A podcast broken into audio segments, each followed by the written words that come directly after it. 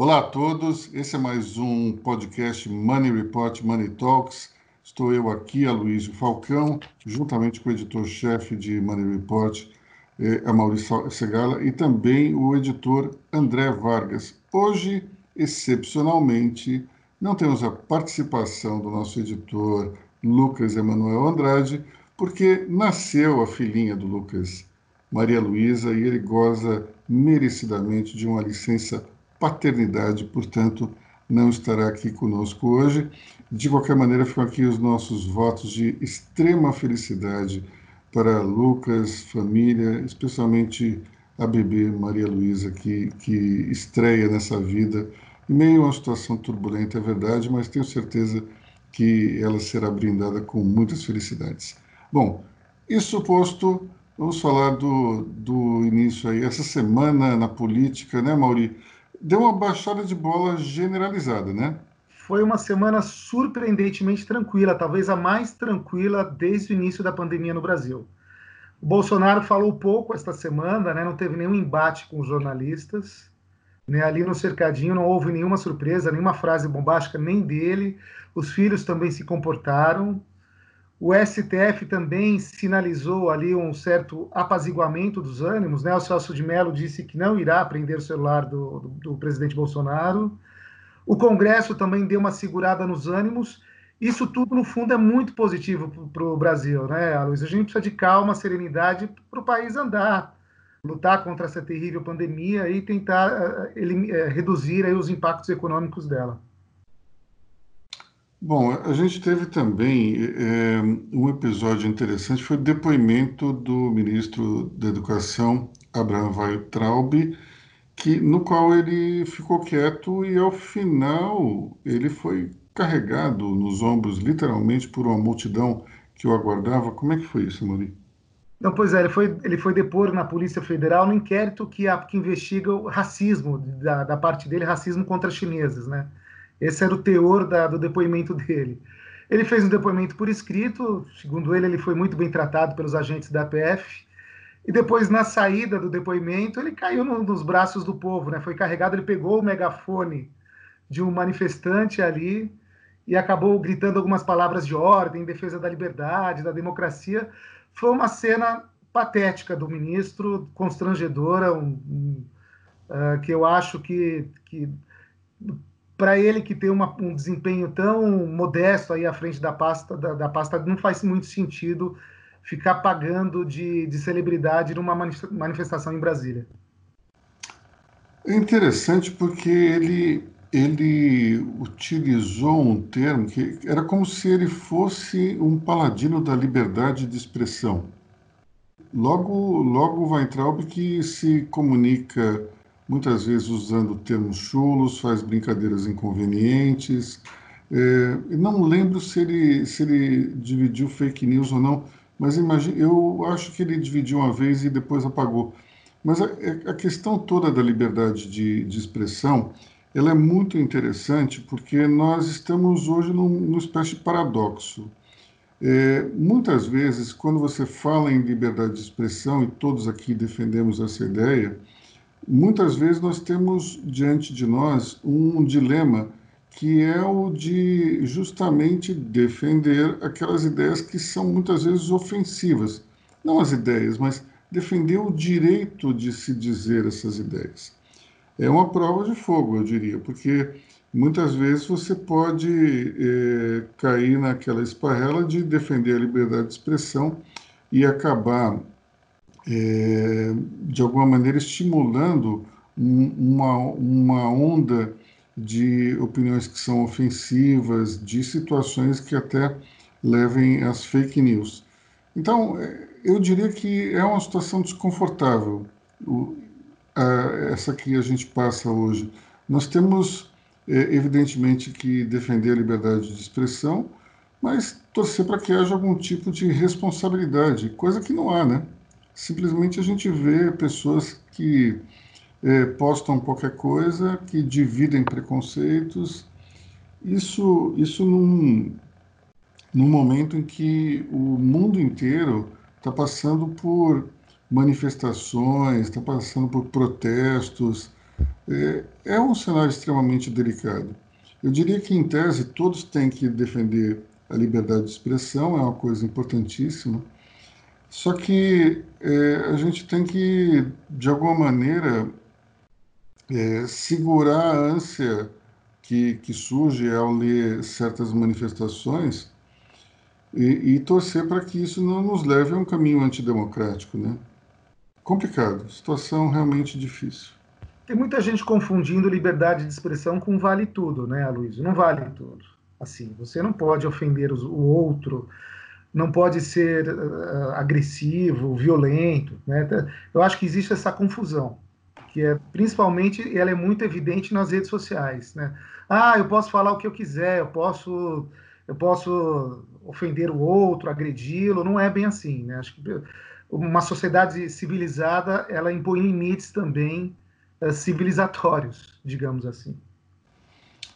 É interessante isso, né? Até, até eu escrevi um artigo nessa semana no qual eu, eu retomo aquela teoria da, dos, do paradoxo do Popper, que fala sobre a Alemanha nazista, e de uma maneira muito simples, a, a lógica é a seguinte: você defende a liberdade de expressão, o nazismo é, consegue é, distribuir a sua mensagem, eleito pelo voto popular e imediatamente instaura uma, uma ditadura é, que acaba com a liberdade de expressão. É, é um paradoxo realmente complicado, não acho que seja necessariamente aplicável ao Brasil, mas isso nos mostra que muitas vezes o, o caminho dessa liberdade de expressão ele pode sofrer distorções, como você mesmo falou, é, é, justamente em, nessa questão aí da ofensa ou, ou da manifestação de, de opiniões ofensivas, mas eu, como jornalista, me sinto sinceramente dividido, porque eu, eu condeno totalmente essas manifestações, mas ao mesmo tempo me preocupa é, o combate a esse tipo de situação pelo seguinte: é, hoje nós estamos num, num momento em que tudo pode ser fake news, tudo pode ser é, é fruto de uma mídia manipulada, isso é o discurso que vem de, de muitas pessoas.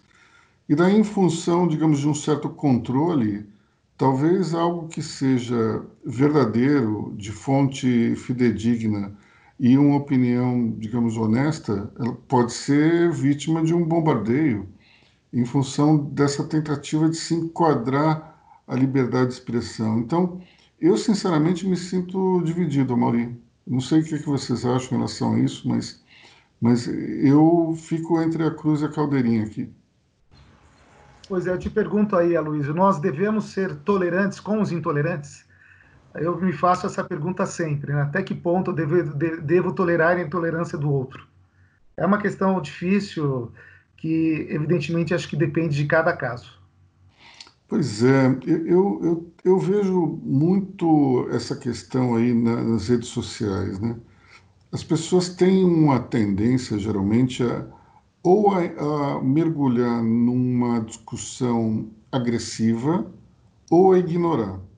Esse geralmente é o, é o comportamento padrão. Você vê um, você lê um absurdo, ou aquilo te joga num estado de indignação que te impele a, a reagir de uma forma muito agressiva, ou então isso entra num, numa num quadrante tão absurdo que você não tem nem iniciativa de responder. Eu diria que esses são os comportamentos mais vistos hoje nas redes sociais. Então, no fundo, no fundo, ou você tem aquele que tolera o intolerante ou aquele que acaba combatendo o intolerante. A minha perspectiva é que talvez é, todo mundo devesse agir não de uma forma ou de outra, mas tentar encontrar um meio termo. Eu percebo que os intolerantes eles não lidam muito bem com a racionalidade e muito menos com a frieza de quem está discutindo. nas poucas vezes que eu me engajei em alguma conversa dessas pelas redes sociais e eu consegui manter a frieza, eu percebi que as, é, vai se desmontando toda, toda a argumentação simplesmente se você não entrar no modo emocional, no modo indignado. Então, é, me, me parece que talvez a solução esteja no meio do caminho, sabe, Amaury? É, da gente tentar agir com serenidade, e, porque esse pessoal não reage bem à serenidade. Eles partem direto para uma agressividade, e daí, como você está num ambiente público, embora digital, é, as, é, o resto do, da rede começa a perceber que, opa, talvez isso não seja uma verdade, ou talvez isso aqui não seja o melhor caminho, simplesmente observar o destempero emocional que vem dos intolerantes. Então, realmente, como eu te falei, eu me sinto dividido. É, me sinto dividido, me sinto confuso em relação a isso, mas é, uma coisa eu tenho certeza: a gente não pode deixar a intolerância tomar conta. Isso é um fato. Agora, como é que a gente vai fazer isso? É, porque toda vez que tem alguma lei, alguma agência reguladora, alguma coisa, isso me dá calafrios, para falar a verdade. Porque é, ao jogar isso no colo, por exemplo, de um ente estatal, a gente pode esperar tranquilamente que essa agência vá, vá procurar é, coibir os excessos apenas daquilo que ela enxerga. É, tem outros que necessariamente eles vão deixar passar, né? André, você quer falar alguma coisa, né? Eu, eu acho que a sua posição, Luiz, tá, você está coberto de razão, certo? Eu acho que a gente não pode bater palma para maluco dançar em rede social. Isso é uma coisa que você demonstrou que tem feito. E eu acho que esse tipo de situação ela tem que ser resolvida da maneira mais racional possível. Ou seja, batendo no bolso. Joga na justiça. A justiça brasileira é lenta, mas assim, é lá que esse tipo de situação tem que ser resolvida. Não tem que ter censura nenhuma, não tem que ter nada. A censura é prévia. Então ela não pode ocorrer certo? Agora, a ofensa, vamos, vamos resolver na, na justiça, vamos resolver no, no, no, civil. Infelizmente ainda é lento, mas assim, a hora que as pessoas começarem a ser condenadas, a ter que pagar por isso, seja se for na, na forma de cesta básica, ou as pessoas perderem seus empregos, ou forem prejudicadas, isso vai amainar. Aí só, só vão restar no horizonte uh, os, os verdadeiros malucos. E aí a coisa vai ficar mais calma. Eu, eu acho que é bem por aí mesmo. É, a gente muitas vezes é, faz críticas à, à, à, forma pela qual a sociedade americana, norte-americana está estabelecida, mas você vê que lá existe uma, uma preocupação muito grande de não deixar essas loucuras aí tomarem conta. A impressão que eu tenho é que o legado da Segunda Guerra é, para alguns países foi maior do que outros Aqui no Brasil, a impressão que eu tenho é que não, não houve um grande trauma a ponto de educar as pessoas nesse sentido. Quando você vê tudo o que aconteceu no pós-guerra, você percebe que houve uma queda é, significativa que culminou nos anos 60 é, com um combate muito forte em relação ao racismo. E especialmente com a promulgação do, do ato de direitos civis, que foi algo imaginado pelo presidente eh, John Kennedy, depois, eh, de fato, decretado pelo, pelo seu sucessor Lyndon Johnson, eh, você percebe que quando um país ele entra numa, num eixo que é o de combater aquilo que é errado, a sociedade abraça a causa. E você vê hoje os protestos que, que existem nos Estados Unidos, é, em função do assassinato do, do, da pessoa, do George Floyd, pelos policiais brancos, ali claramente você vê que existe talvez um elemento de racismo e que a sociedade se revolta como um todo. Né? É, me, me parece que aqui no Brasil é, algumas questões ficam meio que numa espécie de névoa. E, então, se, se tolera algum tipo de manifestação racista ou anti ou, ou machista, ou então até fascista. É meio complicado isso. Aqui no Brasil a gente não tem exatamente uma ação direta é, contra aquilo que está errado. Eu arrisco a dizer que isso tem muito a ver com o início da nossa nação, e ao contrário do que as pessoas é, falam, não acho que isso tenha a ver com os portugueses em si. Até porque eu, quem conhece de perto os lusitanos sabe que eles são muito diretos em relação a, a tudo. É sim ou não, não, não existe muito talvez, e os portugueses têm uma certa dificuldade, inclusive, de se entender com os brasileiros, porque nós falamos muito em metáforas e nós muitas vezes não somos direto naquilo que nós é, queremos dizer. Os portugueses não, eles são extremamente pragmáticos e diretos. E, da onde vem então essa situação aqui difusa de, do comportamento brasileiro? Eu arrisco dizer que é por conta da miscigenação com os indígenas. E aí, sem nenhum preconceito, simplesmente a, a, a cultura indígena é, é brasileira é uma cultura de tentar é, resolver tudo pela, pelas relações familiares. Então, a maior parte das, das, das disputas que havia entre as tribos aqui no Brasil, isso pode, ver, pode ser visto no livro do jornalista Jorge Caldeira, A História da Riqueza no Brasil, você percebe ali nessa leitura que as, os grandes conflitos são, são resolvidos através de casamentos. Então, existe uma briga entre a tribo A com a tribo B, uma filha do cacique A casa com, a, com um filho do cacique B e a paz é instaurada. Com isso tudo, não se, não se resolve exatamente o problema de frente, se tenta criar uma solução apaziguadora que fica no meio do caminho e vai tudo meio que, que sendo tocado dessa maneira. E depois acabaram chamando isso de um jeitinho brasileiro. Como vários portugueses acabaram se amancebando com, com, com índias, ou então o contrário, você teve essa cultura meio que permeada, é, é, pelo, especialmente na capital de então, que era o Rio de Janeiro, e aqui em São Paulo. Isso meio que se, se espalhou pelo resto do país. Eu arrisco dizer que está meio que aí a origem desse comportamento.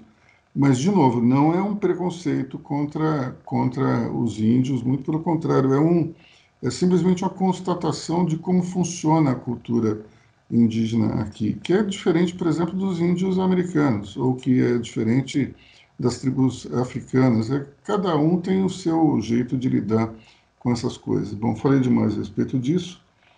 Vou aproveitar então para a gente falar sobre a perspectiva do domingo que o presidente Jair Bolsonaro já disse que pode chamar a Força Nacional para coibir excessos de manifestantes em Brasília.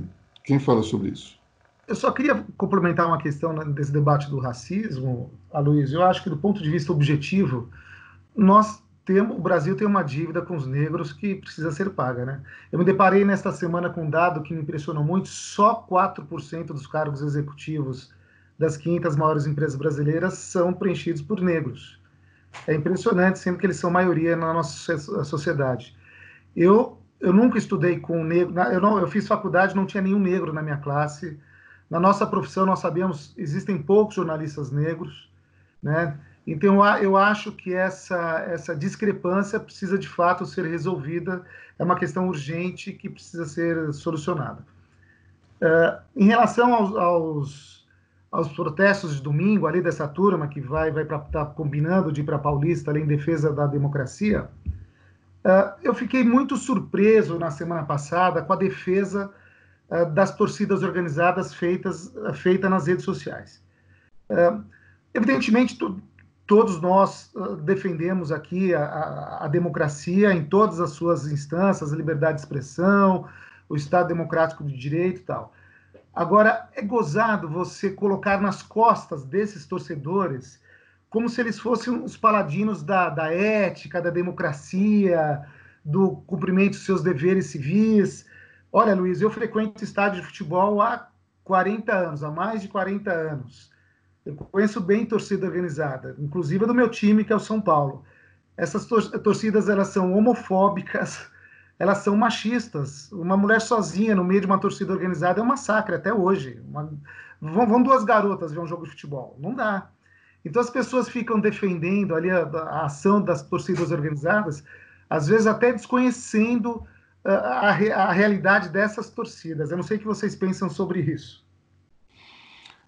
Olha, eu tenho a impressão que, que realmente alguma coisa não estava certo quando você percebe o seguinte: a polícia ela, ela entrou para coibir o com, potencial conflito entre o grupo que se dizia pró-democracia, que era o das torcidas, e o grupo pró-Bolsonaro, que, que vinha é, do outro lado da Avenida Paulista. Curiosamente, a briga se deu uma hora depois desse conflito é, entre as torcidas organizadas e a polícia. Então, só por aí a gente já vê que não tem alguma coisa errada.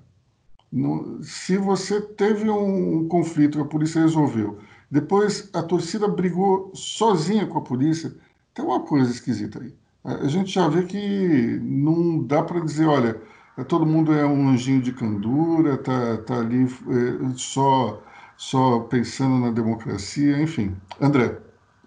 Olha, é muito simples. Eu acho que é muito simples. O pessoal da torcida, da, das torcidas organizadas foi lá com uma, na esperança de bater nos apoiadores do Bolsonaro. E muita gente achou isso legal. É, é simples. Muita gente achou isso legal, por quê? Porque os apoiadores do Bolsonaro muitas vezes agridem as outras pessoas, então estava um clima de revanche. Agora eu vou contar um episódio, assim, quando eu trabalhava na Isto É, eu fui cobrir um, uma manifestação dessas e havia esse coletivo corintiano no MASP com um grupo de bolsonaristas no prédio da Fiesp. Começou um conflito, porque o pessoal do Bolsonaro provocou uma turma do PCO, Partido Comunista Operário. E a torcida do Corinthians, o pessoal da Gaviões, se postou ao lado do pessoal do PCO, que óbvio, meia dúzia de militantes. É, e o pessoal do, pessoal do PCO ficou com receio e tirou o pessoal do Corinthians e em off eles me contaram. Se a torcida organizada entra, a esquerda leva toda a culpa. Porque assim, a, a, a, o pessoal da Gaviões contra qualquer grupo de bolsonaristas é um massacre. Vai ser um massacre. Aquele, então, assim, é isso. O pessoal só estava aplaudindo porque tinha ali uma certa sede de revanche. Agora, esses grupos são violentos e até mais violentos, historicamente mais violentos que os grupos bolsonaristas. Deus me livre a, a, a achar que eu defendo os bolsonaristas agressivos, mas são dois pesos e duas medidas. E, e essa turma das torcidas organizadas é forjada na violência, né, André? Os caras estão acostumados com, com porradoria, porradaria, né? há casos de, de, torcedores mortos todos os anos aí no, em torno dos estádios de futebol. Exatamente. Bom, então, então, a gente pode chegar à conclusão de que talvez as torcidas tenham se unido porque elas estão com uma certa síndrome de abstinência de bater em alguém, é isso? Aí já que eles não podiam bater, se bater entre si, assim, vamos encontrar um, um, jeito de entrar em conflito com alguém e distribuir umas pancadas por aí. Na prática foi isso. E na prática, o choque sempre é o, o sparring, né? Porque não, não podemos esquecer que as torcidas organizadas, na falta de brigar com alguém, elas brigam com a polícia de choque. Já vimos imagens de policiais sangrando em estádio, oficiais da PM sangrando em estádio. É isso que acontece. Bom, é, voltando à questão da, da indo melhor, voltando não, indo para a questão da pandemia, porque os, os bolsonaristas estavam lá na Paulista para protestar contra o isolamento social, né? Então, falando sobre, sobre a pandemia aqui em São Paulo, nós tivemos uma, uma queda no número, ou melhor, no índice de, de ocupação das UTIs, não foi isso, André? É, houve uma queda, mas os dados ainda são preocupantes. É que houve uma reação por parte das autoridades de saúde, preparando mais leitos, sim. E há a possibilidade de migração da pandemia para o interior coisa que o, o, o secretário estadual e ex-ministro Henrique Meirelles foi um dos primeiros a apontar essa preocupação em função eh, da diferença demográfica no estado de São Paulo. A, a, metade oeste do estado de São Paulo, que é menos favorecida com equipamentos hospitalares, tem uma população, tem uma média de idade muito similar com a da Itália, tem muitos idosos. Então, ele demonstrou essa preocupação com, com esse risco. E você tem a questão da interiorização da, da pandemia. Né? Bom, nós tivemos também a divulgação de um vídeo, não sei se vocês viram, um vídeo de uma deputada estadual que visitou o hospital de campanha feito no INB, e é um vídeo que a deputada fica andando pelas, pelas instalações, mostrando que não tem ninguém lá, e alguma, várias camas sem colchão, sem nada, enfim. É, só que hoje é, saiu uma reportagem no jornal Valor mostrando que é, a deputada em questão só andou por um pedaço do INB. Para quem já foi no, no, no, pavilhão de exposições sabe que ele é gigantesco, é enorme.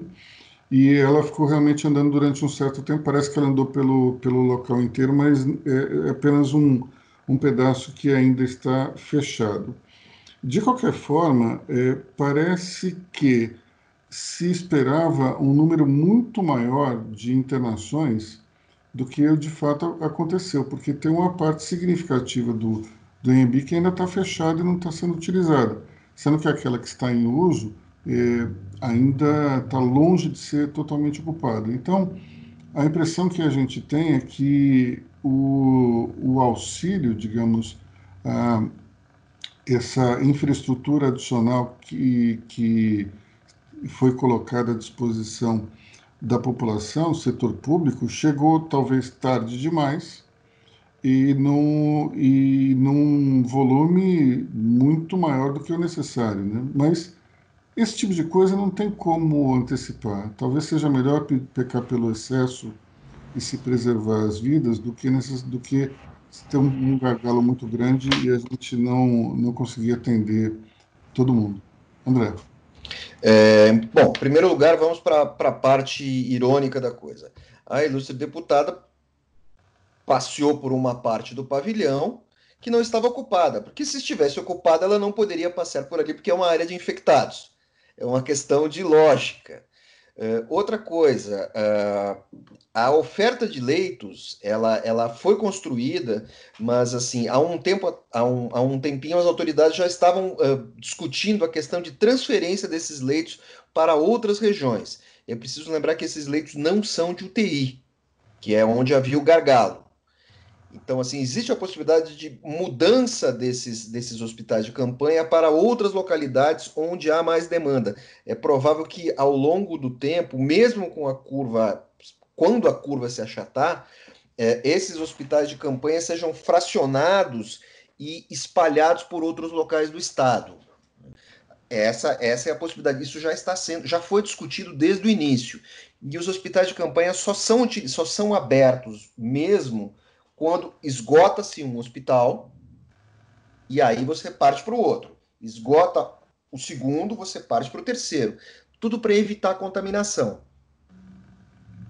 O André, você que está ocupando muito do seu tempo com, com acompanhamento aí da pandemia, o que você acha dessa volta dos escritórios, justamente quando você tem recordes cada vez maiores de contaminação e também de, de vítimas. Uh, eu acho que não adianta. Você pode tentar voltar. É lícito. É lícito. Agora, você tem que ter em mente que é, é uma experiência por tentativa e erro.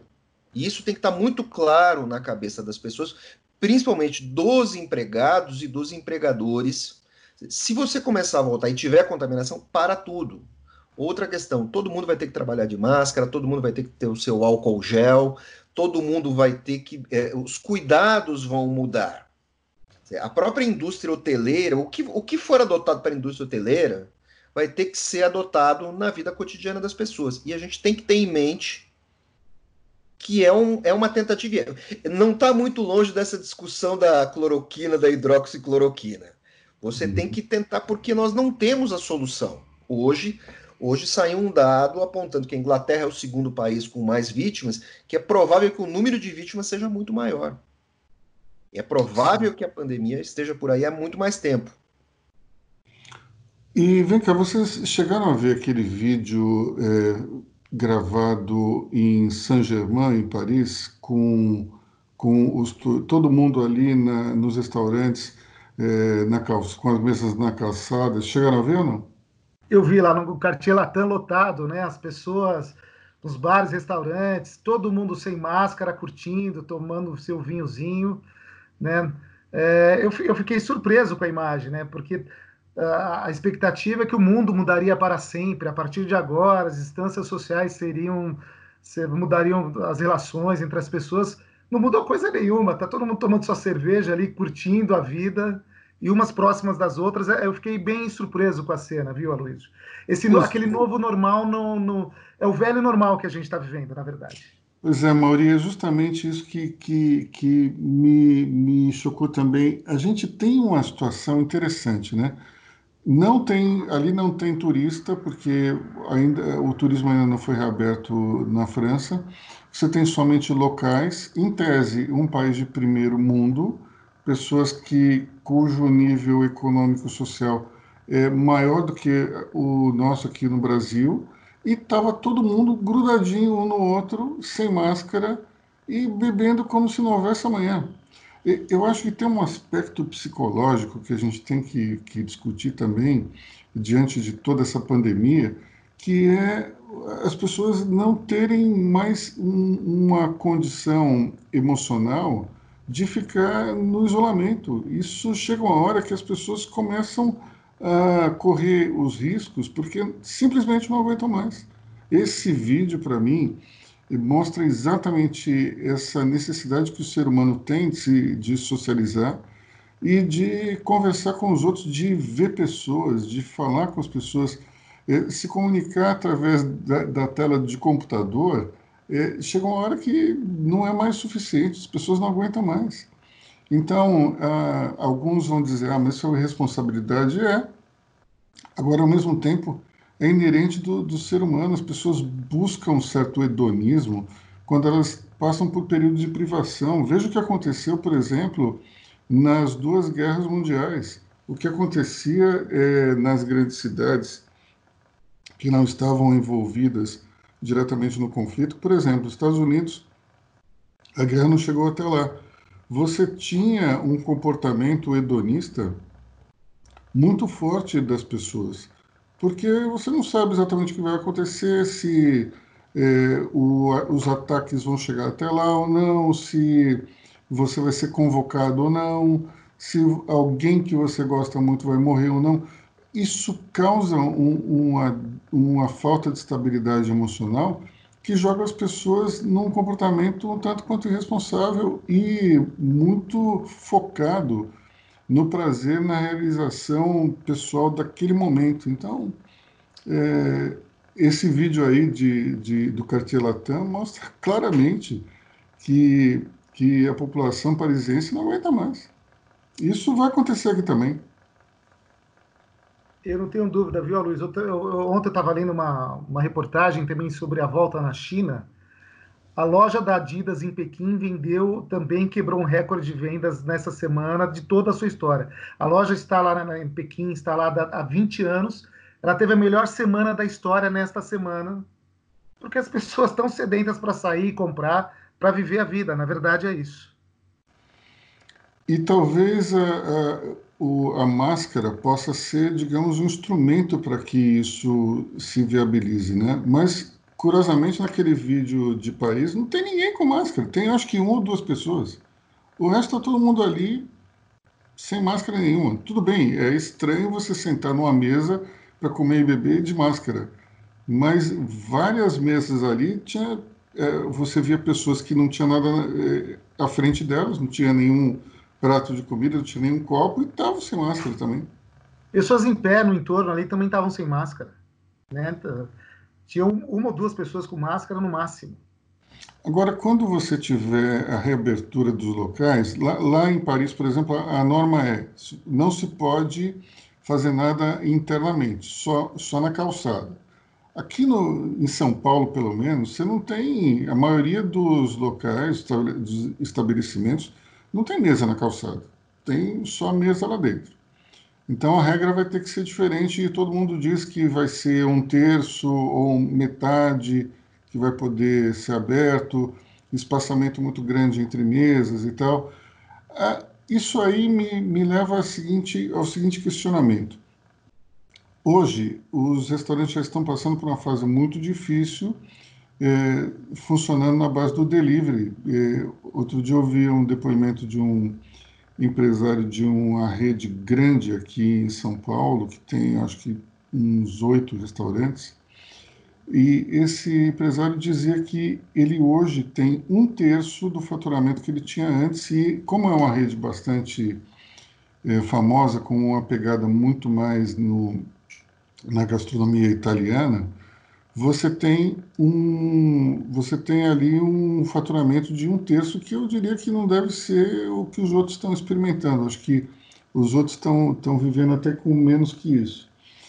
Aí vamos imaginar uma situação na qual ele vai abrir as suas portas, e daí ele tem que manter esse distanciamento de mesas. Ele vai ter um faturamento também pequeno. Então me pergunto, como é que esse pessoal vai sobreviver? Como é que os restaurantes vão conseguir se manter dentro dessa nova situação? Porque mesmo aquela, aquela loucura que a gente viu no, no vídeo de Paris, era um, uma fração do, da lotação daqueles lugares, porque quando você vê o que se deixou de faturar com o salão interno, é, é, é, um valor que eu acho que é muito pequeno ainda perto do que os restaurantes precisam para sobreviver. Então, essa é uma questão que eu, sinceramente, não sei como é que vai ser resolvida. Tudo bem que você tem vai ter um custo menor, que vai ter menos garçom, talvez vai ter menos gente na cozinha, talvez você, o, o dono do restaurante tenha renegociado o seu aluguel é, com o senhorio, tudo bem, só que vamos botar tudo isso na ponta do lápis. Ainda assim, o faturamento vai ser pequeno. Então, sinceramente, eu temo por, por, esse, por esse setor da economia, porque ele não tem exatamente uma retaguarda. Está falando de pequenos empreendedores que não tem muita condição de aguentar um, um isolamento muito comprido, né? Enfim, uh, nós tivemos aí, eh, para compensar esse cenário difícil, o mercado financeiro reagindo muito bem essa semana, né, Amorim? Pois é, a Bolsa está subindo aqui no Brasil hoje, estava subindo agora há pouquinho 3%, o dólar sendo negociado em torno de cinco reais, ele chegou perto de seis, não custa lembrar. Aí o, chegou a, até a menos de, de cinco, né? Chegou a menos de cinco, chegou a menos de cinco, agora acho que está mais ou menos cinco, cinco reais, um dólar. Uh, eu, eu, eu, queria destacar nessa questão aí do, do mercado financeiro a impressionante resiliência dos Estados Unidos, né, Aloysio? os Estados Unidos divulgaram hoje a geração de empregos em maio. A expectativa do mercado é que 7 milhões e meio de, de empregos tivessem sido perdidos. Na verdade, o país gerou 2 milhões e meio de empregos. Isso é impressionante, né? O que mostra ali uma capacidade de resistência da economia americana que é sobrenatural, é uma coisa maluca esse país. Uh, o Buffett tem uma, uma frase famosa: nunca aposte contra os Estados Unidos. E isso eu acho que é mais do que nunca verdade, né? Uh, em relação à retomada da, do mercado de trabalho nos Estados Unidos, é importante dizer que lá o, o, o, sistema é muito mais flexível. Então é muito mais fácil você contratar, recontratar, demitir, não demitir. No Brasil, talvez essa, essa recuperação seja, um pouco mais complicada pelas amarras trabalhistas que nós ainda temos, apesar da reforma. Ou seja, é, embora a demissão seja um caminho natural para quem queira reduzir os seus custos, num primeiríssimo momento significa um aumento de custos, porque você tem que pagar uma rescisão. Isso não acontece nos Estados Unidos, por isso que talvez tenha, tenha havido uma, uma reação muito rápida. Né?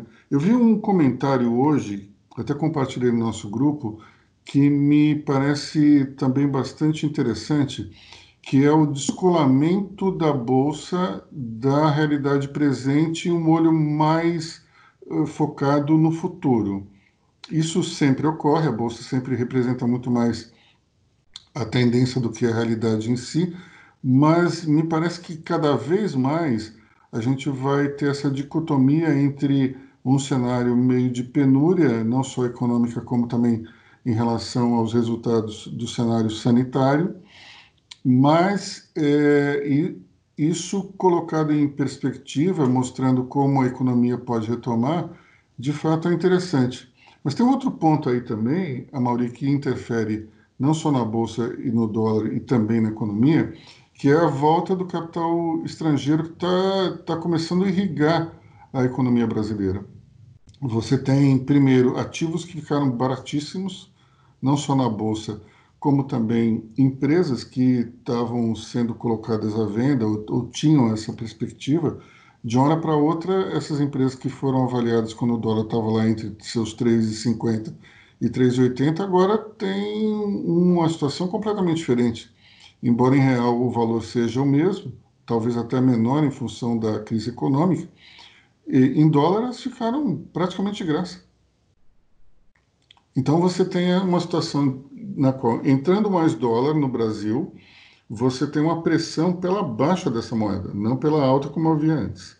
E ao mesmo tempo você tem uma entrada, embora ainda um pouco tímida eh, nos pregões, mas existe um volume maior de investidores do que havia é, há duas semanas. Então, é um cenário extremamente interessante. Um dólar em queda e uma bolsa em alta. Pelo menos um alento diante de tantas más notícias dos últimos tempos. E associa-se a isso também, né, Luiz? O investidor não tem muito para onde correr, né? Com juros aí tão baixos, o cara, se quiser fazer algum dinheiro, precisa correr risco, não tem jeito. Aí vai para a renda variável.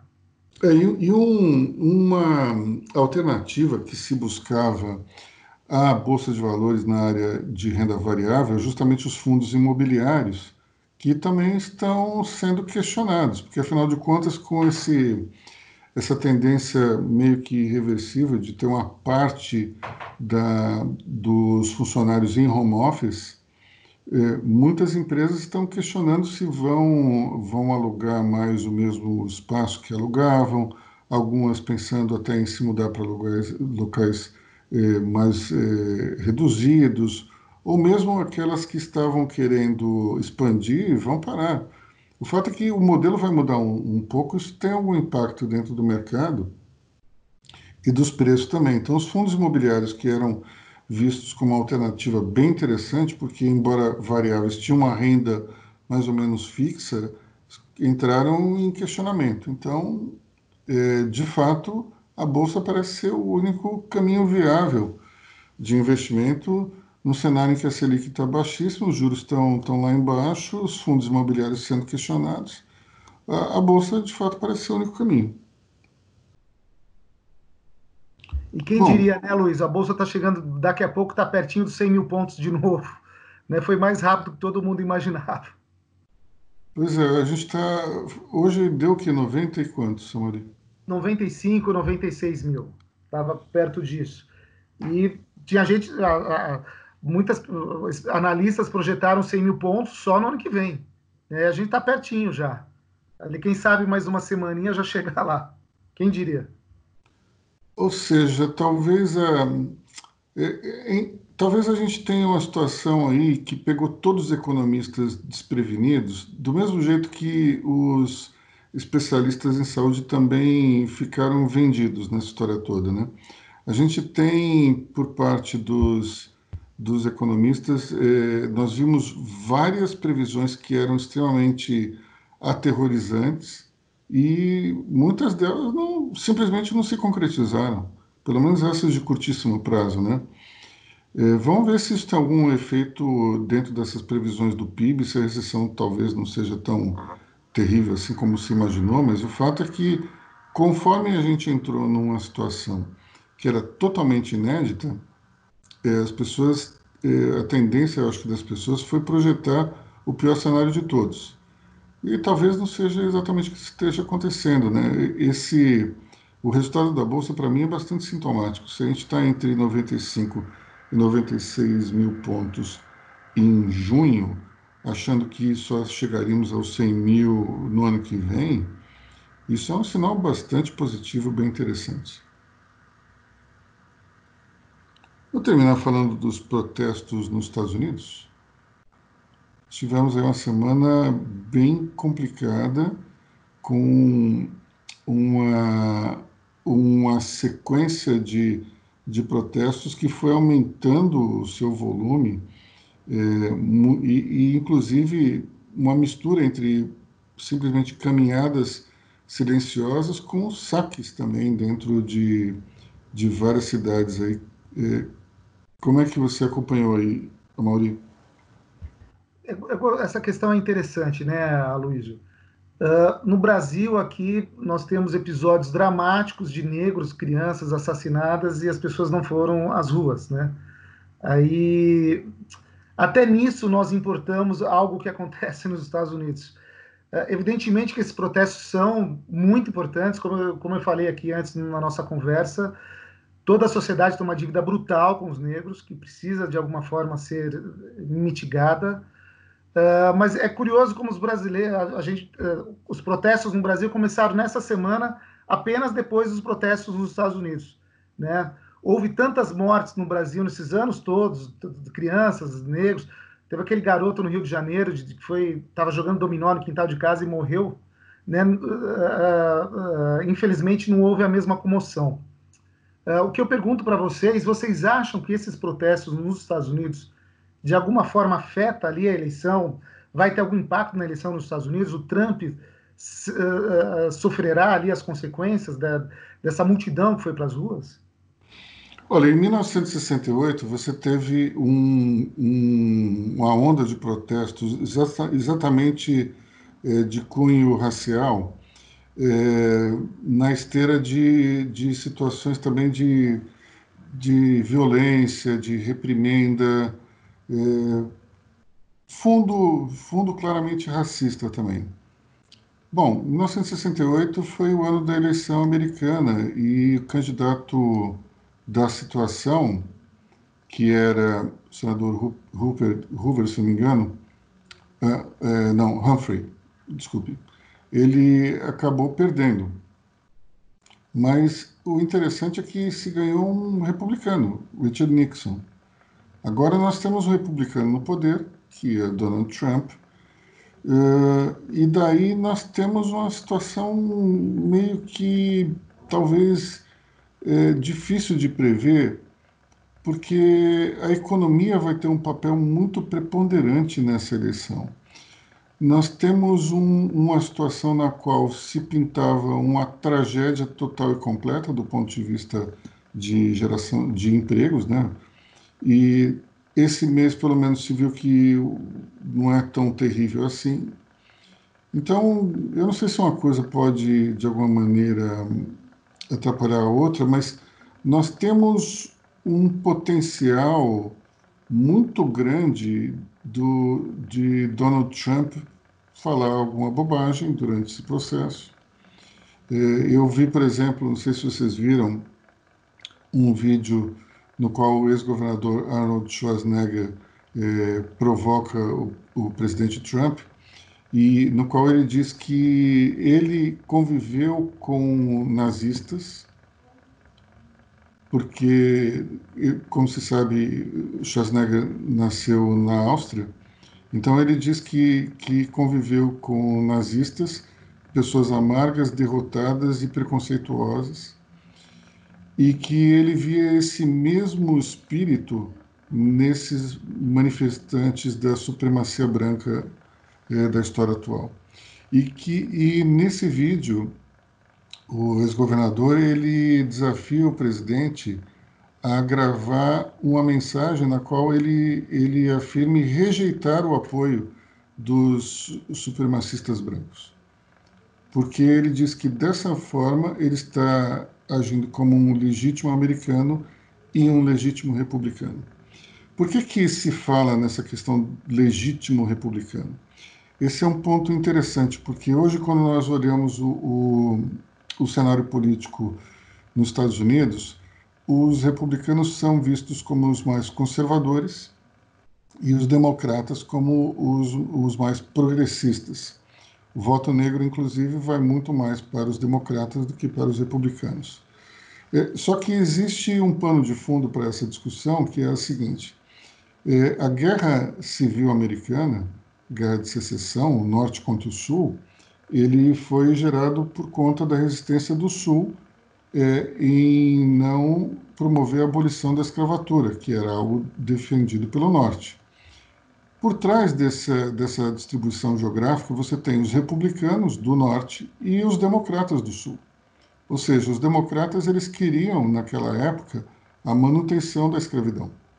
E houve uma guerra civil por conta disso. Evidentemente que não se pode chamar os democratas de hoje de racistas, eh, mas é, naquela época, claramente, eles, eles viam o racismo como uma coisa normal. Inclusive, a própria Ku Klux Klan ela surge depois do, do fim da Guerra Civil e ela tem entre os seus quadros os democratas do Sul. É, boa parte dessa, dessa dívida, digamos, do Partido Democrata com, com a população negra foi resgatada em 1967, se não me engano, com a declaração do, do Civil eh, Rights Act, o ato de defesa eh, das liberdades civis, que foi um, algo projetado por Kennedy e finalmente eh, eh, decretado por, por Lyndon Johnson. Então, Lyndon Johnson, inclusive, que era é um, era um político do Sul, de passado racista, e foi quem assinou o decreto no final das contas. Então, é, nós temos aí uma discussão que acaba sendo volta e meia é, colocada é, na mesa, que é de dos, dos republicanos tentarem é, mostrar que eles não são os racistas e sim os democratas. Eu acho, Amaury, que é muito difícil prever a eleição com protesto, sem protesto, porque nós caminhávamos para uma reeleição tranquila de Trump, e o coronavírus é, embaralhou todo esse cenário. Joe Biden não era exatamente o candidato mais, mais com maior potencial dos democratas, mas ganhou um, uma estatura maior. Tem algumas algumas é, acusações de assédio sexual tal que precisam ser ainda investigadas, mas o fato é de que a eleição ficou totalmente embaralhada. É, a gestão Trump ela, é, ela pode ser questionada por essa essa, essa atuação aí junto aos protestos, pode ser questionada em relação ao combate sanitário da, da pandemia, pode ser questionado pelo, pelos efeitos econômicos. Qual desses três fatores vai se, se, vai, vai se destacar e vai, de alguma maneira, é, colocar os outros dois em segundo plano? Eu ainda não sei, acho que está meio cedo para esperar para a gente fazer algum prognóstico, mas o que eu digo é o seguinte: a economia sempre é um fator importante. E se você tem um presidente que está ali na cadeira no momento em que houve uma, uma crise grave, todo mundo esperou pelo pior e de repente o pior não foi tão ruim assim, é, isso é algo que pode ser pode ser visto como positivo para os eleitores. Mas, de novo, muito cedo ainda para a gente poder falar. Não sei qual a opinião de vocês.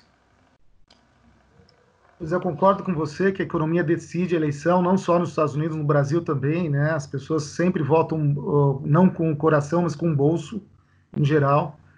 Agora, as, as, pesquisas, as últimas pesquisas aí mostram o Biden ali 10 pontos à frente do Trump, acho que é isso, né? Que é uma diferença até surpreendente. Mas tem que esperar, né? Vai que essa recuperação seja em V na economia americana, seja rápida, aí o, o cenário muda por completo. Essa pesquisa, só complementando, Maurício, não pegou ainda o efeito da recuperação dos empregos, né? Isso pode, de alguma maneira, interferir também no, na intenção de voto. Mas, de novo, a gente está muito cedo.